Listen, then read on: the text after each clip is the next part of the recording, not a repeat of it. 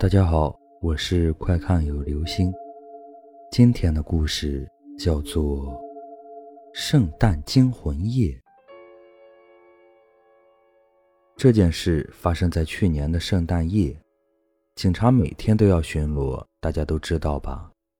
有两位警察因为轮到晚上两点巡逻，但明天是圣诞夜，所以没什么人在局里。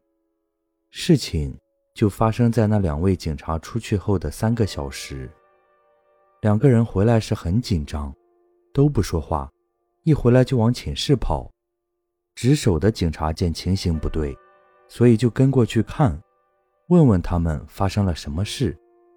结果两人就说，刚刚巡逻时看到一位女孩，因为太晚了，他们就叫那姑娘赶紧回家，但那姑娘不回头，也不搭理他们。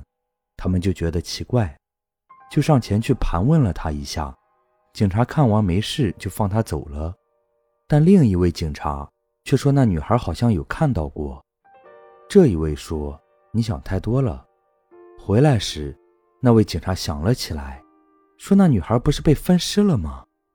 另一个警察查了一下记录本，结果真的查到了。两个人互相吐了一口气：“上帝保佑啊！”听他们说完，留守的警察说：“没关系吧，回来就好。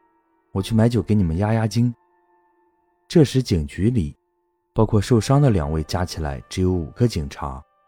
警察局留守的那三位就划拳找了个输的去买酒。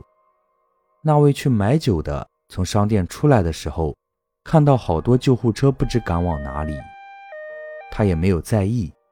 但他回来时，看着留守的那两个警察有点面无人色，便问了句：“是怎么回事？”其中一个便说：“你去看看刚刚送来的报告吧。报告上说，那两个刚刚回来的警察已经在晚上出车时死了，跟他们对撞的是一个女孩，竟然是那个应该已经死去的女孩。那刚刚在寝室的那两个警察呢？”他这样问道。还向寝室跑去，可寝室的门是锁着的。